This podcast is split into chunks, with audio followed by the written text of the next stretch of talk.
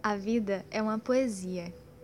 Em que ponto paramos de nos encantar com ela?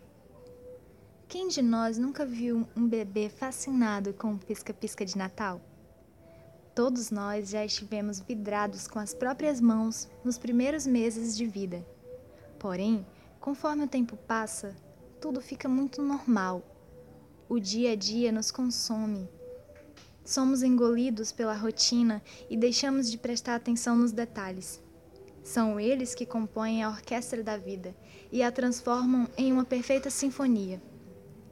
Por exemplo, tem algo que guardo com carinho em minha memória. É noite de Natal. A chuva cai agradavelmente lá fora, dando à janela uma bela visão. O cheiro de frango assado abrange toda a cozinha. Na mesa, tudo arrumado para a ceia em família. Num canto, avó e neto dançam de mãos dadas ao som de Jingle Bell Rocks. Perto deles, pai e filha trocam sorrisos enquanto conversam. E vindo da sala, dois cachorrinhos chegam correndo e brincando um com o outro. Eu tinha ido buscar o refrigerante e quando voltei, me deparei com essa cena e me permiti parar e tirar uma fotografia mental que até hoje me traz uma sensação muito boa ao lembrar.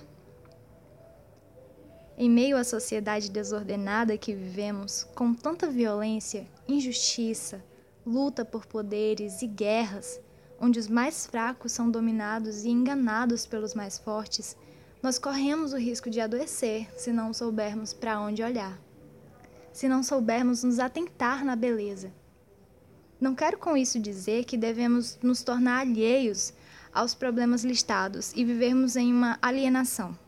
Não, nós devemos sim arregaçar as mangas e lutar, fazer nossa parte no mundo, ajudar, servir as pessoas e cuidar da natureza.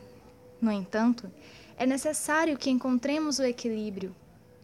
Ao olhar o céu, percebemos que o sol continua nascendo, se pondo e fazendo um espetáculo em ambas as ocasiões.